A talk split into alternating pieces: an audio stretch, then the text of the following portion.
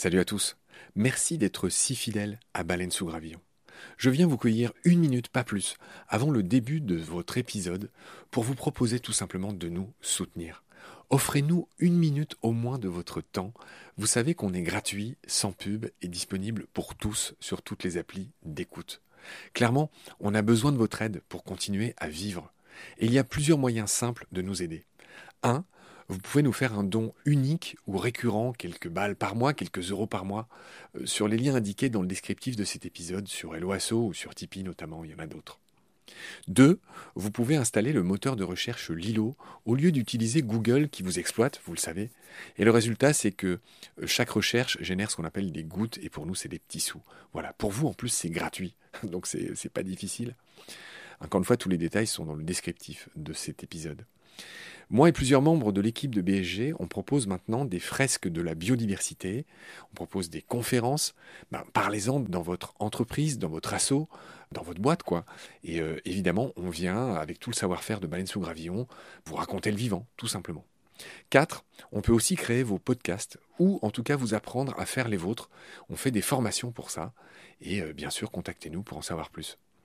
5 on cherche un partenaire pour tout l'écosystème de baleines sous gravillon. Et il y a différentes modalités. On en cherche un pour l'ensemble, on peut en prendre un pour euh, un podcast en particulier, ou euh, ce qu'on fait de plus en plus, on peut en prendre un pour euh, une série d'émissions. Évidemment, euh, c'est négatif, c'est moins cher à chaque fois. Moins bon marché, j'ai envie de dire, parce qu'on n'est pas si cher. Donc euh, voilà, vous pouvez devenir coproducteur de ce qu'on fait. En tout cas, ben, voilà, prenez conscience que ce qu'on fait est certes gratuit, mais on a besoin de vous pour continuer à exister. Moi, ça fait trois ans que je fais ça sur mes fonds, et là, ben, évidemment, je suis obligé de, faire autre chose hein, pour euh, vivre, sachant que France Culture ne suffit pas à me faire vivre. Voilà. Pour nous joindre, c'est simple, contact at baleinesougravillon.com. Tous les détails sont dans le descriptif de l'épisode. Je vous laisse maintenant retrouver l'épisode du jour. Je vous dis merci, salut, à bientôt.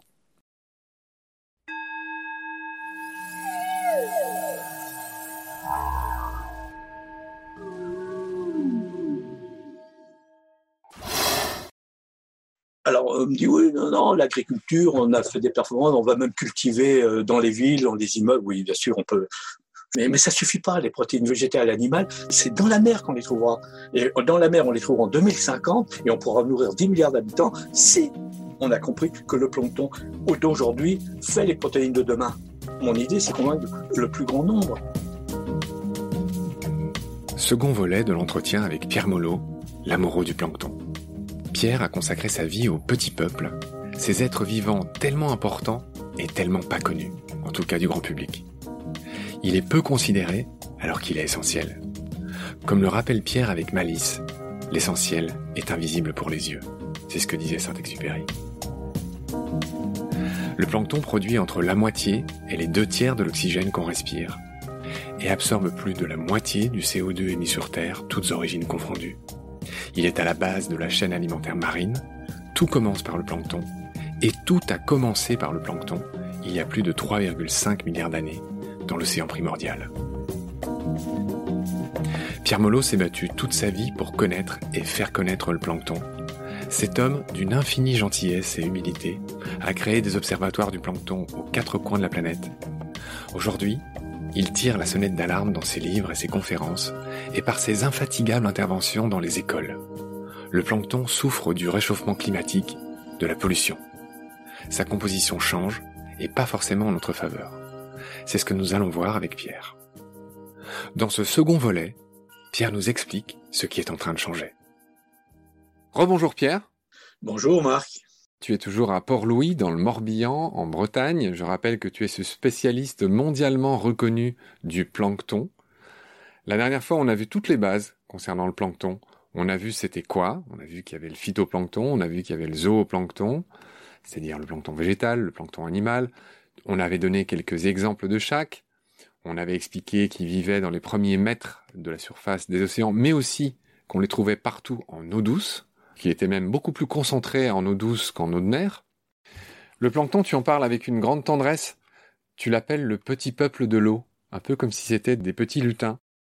On sent que tu l'aimes, hein. c'est pas juste une matière que tu enseignes, tu y as consacré ta vie, et tu adores le plancton, tu en parles très bien dans tes conférences. Est-ce qu'on parlerait pas un peu des marais salants? Ah oui, avec plaisir. Ah plaisir. C'était une belle rencontre pour moi, les marais salants. J'ai vu qu'il y avait une explosion de plancton à l'embouchure des fleuves et surtout dans les marais salants. Explique-moi pourquoi, explique-moi comment. Les fleuves, on comprend bien parce que la rencontre des eaux salées et des eaux douces crée une alchimie complexe qui fait la grande diversité du phytoplancton. Pardonne-moi Pierre, pour toi c'est évident, mais pour moi ça ne l'est pas, et ceux qui nous écoutent peut-être non plus. Pourquoi la rencontre de l'eau douce et de l'eau de mer produit cette explosion de vie? C'est pas évident pour moi. Concrètement, qu'est-ce qui fait que c'est si euh, explosif entre guillemets? C'est parce que les fleuves apportent des éléments minéraux qui sont essentiels à la base de la chaîne alimentaire qu'on appelle le phytoplancton sans les sels minéraux. Si c'était des eaux euh, sans sels minéraux, ce sont des eaux stériles, on va dire. Hein. C'est l'apport de sels minéraux des fleuves qui fait que le phytoplancton va bloomer dans les estuaires. Que veut dire le terme bloomer? Bloomer, c'est explosion, prolifération. C'est étonnant, c'est un joli mot. Bloom en anglais, ça veut dire fleurir. Fleurir, voilà. Épanouir. ouais. Et donc, euh, pour les marais salants, pourquoi? Alors là, c'est fantastique, les marais salants, parce que c'est toute la diversité de la salinité on passe de 34 pour 1000 de salinité à 300 pour 1000 de salinité dans les marais salants. Donc on a tout le panel des salinités. en plus, on a une faible épaisseur d'eau. Ça dépasse pas 1m50 hein, l'épaisseur d'eau des marais salants. Et donc là, c'est une explosion de diversité fantastique. Je pourrais en parler des heures sur les marais salants. C'est ce que mangent les flamants roses, cher Pierre. Oui, oui, oui. Tout le monde actuellement dit c'est super, il y a de plus en plus de flamants roses, ils reviennent, ils se reproduisent, c'est un bonheur sur les étangs de Camargue, etc. Et moi, c'était dans les années 80. J'étais très heureux aussi de voir ces flamants roses se développer dans, les marais. Et alors, il y a un pêcheur qui me dit, mais tu sais que c'est à cause de la dégradation de la qualité des eaux qu'il y a des flamants roses? C'est un pêcheur. Il me dit, regarde, on est à Carnon, on est derrière Palavas, on est derrière la Grande Motte. Regarde, regarde le paysage. Moi, ici, je pêchais dans les étangs, dans les marais, des poissons, des crustacés. C'était formidable. Il y avait un mètre cinquante de hauteur d'eau. Et depuis qu'on a bétonné le littoral de cette région, qu'est-ce qu'on a fait? On a asséché les marais littoraux et les niveaux sont descendus. les poissons ont disparu, les crabes ont disparu. Ne survit que le zooplancton et le phytoplancton. Et ça tombe bien, les flamants roses adorent ça. Donc les flamants roses sont synonymes de dégradation de la physique de la circulation des eaux. Je l'ai écrit dans l'enjeu plancton, ça déjà, en 2009. Excuse-moi, hein, mais pourquoi ils sont rouges, les flamants roses C'est parce qu'ils mangent justement du plancton euh, qui contient beaucoup de carotène. Je ne sais pas si c'est la réponse que tu attendais. Oui, cette carotène, ils le retrouvent dans le phytoplancton. Le carotène qui est quoi? Qui est un pigment? Comme la chlorophylle qui fait du vert, il y a le pigment caroténoïde qui fait des pigments rouges, quoi. Et le carotène fait partie de la nourriture des flamands, c'est-à-dire il est contenu dans ces petits copépodes, dans ces petites algues. Riche en carotène. Ouais. Mais pardonne-moi, le carotène, il est dans le phyto ou dans le zooplancton? Il est dans le phytoplancton d'abord. La carotène, un animal ne sait pas synthétiser la carotène, ne sait pas faire ça, ni de la chlorophylle, ils ne savent pas. D'accord. Mais ils se nourrissent de phytoplancton qui sont riches en carotène. les animaux, on les connaît bien, c'est les Artemia salina. Les Artemia, bien sûr. L'homo salina veut bien dire des choses. C'est un zooplancton, les Artemia? Ça ressemble à quoi? Ça ressemble à une toute petite crevette microscopique. Hein. Un peu comme les copépodes, quoi. Ouais, voilà, un peu, voilà. C'est assez proche des copépodes, sauf que l'artémia, c'est l'ancêtre des copépodes.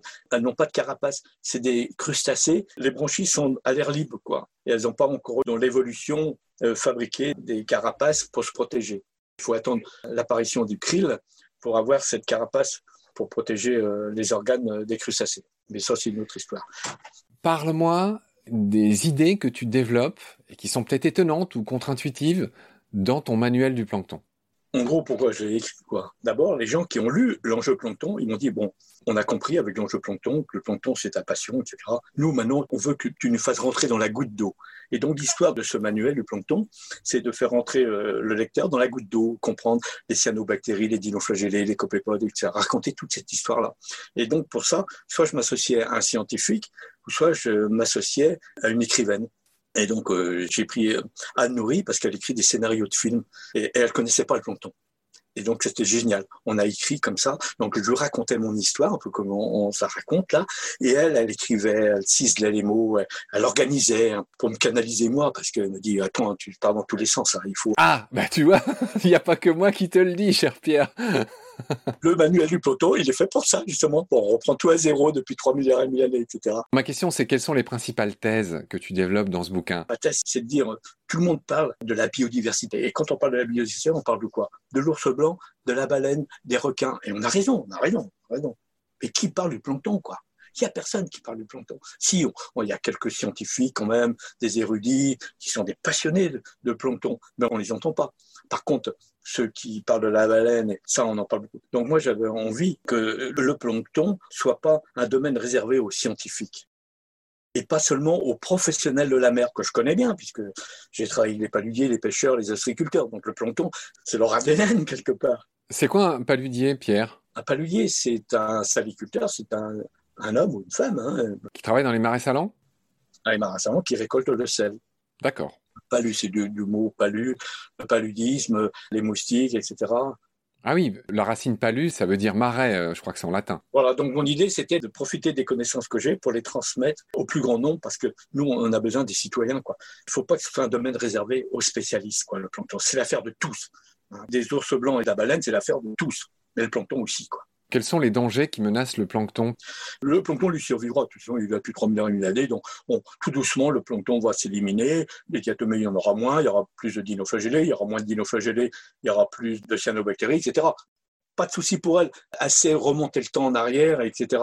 Le souci, c'est la connaissance. Euh, tout le monde connaît la forêt, le fonctionnement d'une forêt, l'agronomie des sols, on connaît quoi. On sait l'impact quand on dégrade l'agronomie des sols, quel impact ça a sur l'environnement mais peu de gens savent la dégradation de la qualité des sols, l'impact que ça a sur le plancton. Quoi. Et ça, moi, je travaille avec des jeunes, encore 20 ans, 18, 20 ans, qui auront 50 ans en 2050, et on a fait des scénarios, on s'est projeté. C'est formidable de travailler avec des jeunes, parce qu'en 2050, d'après ce qu'on dit, d'après ce qu'on dit, dans la presse, on ne sera pas 7 milliards, on sera peut-être 9 ou 10 milliards, admettons. Quoi, hein. Et si on regarde autour de nous, où on va trouver la nourriture pour l'humanité. Moi, la thèse que je défends, c'est la mer qui nourrira l'humanité en 2050. C'est pas la peine de tourner autour du pot. Alors, on me dit, oui, non, non, l'agriculture, on a fait des performances, on va même cultiver euh, dans les villes, dans les immeubles. Oui, bien sûr, on peut. Mais, mais ça suffit pas, les protéines végétales animales, c'est dans la mer qu'on les trouvera.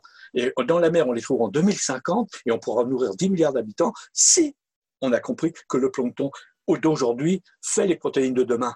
Mon idée, c'est de convaincre le plus grand nombre. J'entends Pierre. Alors moi, je fais partie de ces gens tous les matins qui euh, avalent deux pilules de spiruline, euh, qui est cette justement cyanobactérie dont on avait parlé dans le premier épisode. Mais concrètement, Pierre, comment on nourrit des gens avec du plancton concrètement?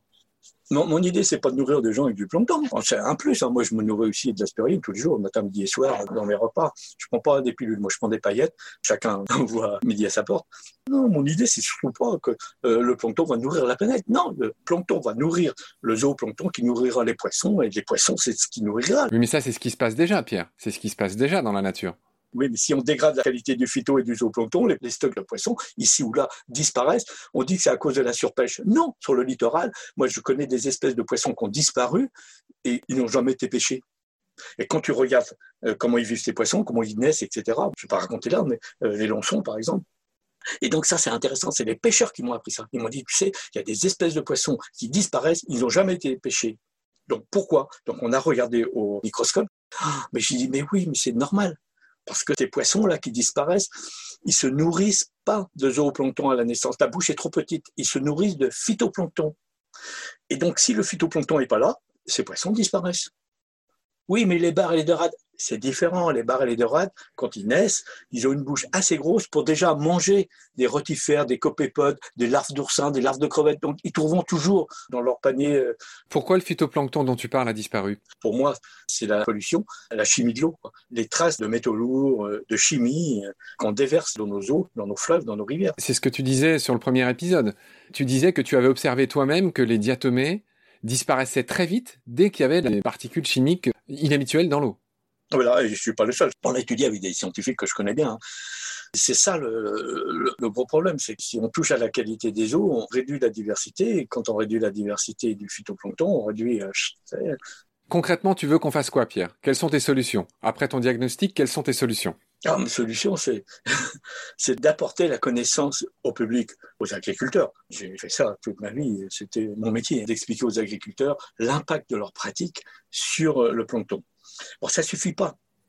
Il faut que j'explique aux citoyens, aux jardiniers du dimanche, aux villes, aux élus qui utilisent pour les golfs, pour les machins, parce que la SNCF qui utilise des pesticides pour les rails. Bref, l'utilisation des pesticides, c'est pas seulement des agriculteurs. Il faut savoir que chez les urbains, chez les industriels, bref, euh, dans l'environnement touristique, on utilise énormément de pesticides. Hein, on, parle de 50%. Hein. Et tout ça finit dans les océans. C'est ce que tu es en train de dire. Et donc, ça impacte la qualité du phytoplancton. Alors après, l'autre impact, c'est euh, le réchauffement climatique. Alors, réchauffement climatique, pour nous, euh, c'est la montée des eaux. La montée des eaux, euh, c'est aussi l'acidification. Le réchauffement climatique, c'est l'acidification avec le CO2. Le réchauffement climatique, c'est aussi le déplacement des populations. Les copépodes, par exemple, remontent vers le nord. Donc les poissons, ils sont pas bêtes, hein, et ils suivent. Donc euh, actuellement, en Norvège, je crois qu'ils pêchent énormément de morue. ils l'expliquent justement par ce déplacement des copépodes qui étaient dans nos eaux à nous, Atlantique, Manche et mer du Nord, et qui montent vers le nord. Oui, dans un de tes articles, tu disais qu'il n'y avait plus de manche, qu'il y avait plus de morue dans la Manche. Euh, oui, oui, oui, c'est Grégory Boran qui a suivi justement le zooplancton, les copépodes, depuis 70 ans. Bon, il est plus jeune que ça, donc ses prédécesseurs étudient les copépodes depuis 70 ans. Et il a vu euh, la migration des copépodes. Il parle de 25 euh, km de migration par an, quoi, vers le nord. En 70 ans En 70 ans. C'est énorme, énorme, énorme. D'accord. Je vais faire le calcul. Moi, j'aime bien les choses concrètes. J'ouvre ma calculette. 25 25 km par an pendant 70 ans, 25 fois 70 égale, ça fait quand même en effet 1750 km en 70 ans. La France fait, si je suis bien informé, 1000 km de hauteur. Donc en 70 ans, il y a eu un déplacement équivalent à pratiquement deux fois la taille de la France. Juste pour donner un petit ordre de grandeur. Donc, celui qui veut en savoir plus, il lit mes bouquins parce qu'on explique ça, Grégory Beaugrand, au laboratoire de Vimereux, qui raconte très très bien cette histoire. Hein. parce que, ah oui, c'est ça que je voulais dire. Dit, oui, mais moi, tu dis les pesticides, ceci, mais tu as les profs scientifiques. J'arrête pas de mais je veux pas de profs scientifiques. J'espère qu'on ne les aura jamais.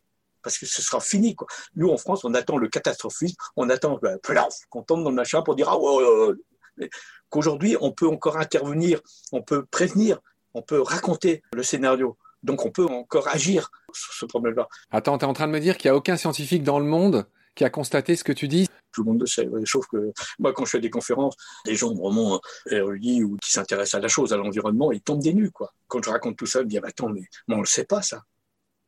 Il n'y a que les passionnés hein, qui savent, toi, tu fais partie de ces gens-là. Moi, j'ai rencontré Pierre Rabhi, hein, on a échangé ensemble, euh, chez lui, là-bas, dans sa ferme. C'est un élément que j'avais pas sur toi. Euh, tu as rencontré Pierre Rabhi, ah oui, c'est intéressant. Toi, le spécialiste de la mer, tu as rencontré en gros un spécialiste de la Terre et vous partagez cette même vision. Ah, complètement. Raconte-moi cette rencontre, Pierre. C'était difficile parce que quand vous êtes devant Pierre Rabhi, euh, vous n'avez pas envie de parler, quoi, que de l'écouter. Mon ami Isabelle Lacour a dit Attends, euh, calmons-nous. 50% la parole à Pierre Rabhi, 50% la parole à Pierre Molo, pour qu'il y ait un échange. Quand tu demandes Pierre Rabhi, euh, t'écoutes. Hein. Et me dit Attends, tu es là aussi pour raconter ton histoire de mer. Et c'était formidable. Parce que bah, lui aussi, la mer, ils sont bien que la mer joue un rôle important, mais ses connaissances sur le plancton, il ne l'avait pas. Donc, j'ai apporté un peu mes connaissances sur le plancton. Lui, bien sûr, il m'a apporté ses connaissances, son histoire sur les micro-organismes. Et puis, il m'a raconté son histoire d'où il venait. Et c'était incroyable. Il m'a dit, moi, quand je suis arrivé à Paris, j'ai travaillé chez les usines Renault. J'ai dit oui. Et tu travaillais sur des machines à emboutir dans les usines Renault. Il était ouvrier qui s'appelait Bliss. Il me dit, tu connais Bliss? Ben, J'ai dit oui. Moi, j'étais ajusteur dans une usine qui s'appelait Bliss et je fabriquais des machines pour chez Renault. Ah oui, donc vous êtes vraiment euh, ah oui copains. Concrètement, qu'est-ce que l'un a appris à l'autre en termes de biodiversité, de plancton? Restons sur notre sujet. Bah, moi, euh, sur la Terre, je savais des choses. Hein. Je savais des choses sur la Terre, l'agronomie. Mais ce qui m'a apporté, c'est comment lui, euh, dans un désert de sable, il était capable de relancer l'agronomie avec des feuilles, avec du compost, avec de la terre. Petit à petit, mode de terre à mode de terre, il arrivait à reconstruire des champs et de la production végétale le désert. Et ben, je dis, ben, moi, c'est pareil, mais au lieu des modes de terre, c'est des gouttes d'eau, quoi on fait le même boulot, quoi, toi. Moi, c'est comment reconquérir la qualité pour que l'agronomie de l'eau, on va dire, soit équivalente de l'agronomie de tes sols. Il m'a appris, il faut commencer d'abord par aller ici ou là chercher quelques feuilles et créer un petit peu de compost avec des, excréments d'animaux, et puis on fait des petites boules. C'était chacun fait sa part, quoi, l'histoire du colibri. Très bien, Pierre. On va se retrouver évidemment très bientôt pour la suite Salut Pierre. Salut à bientôt.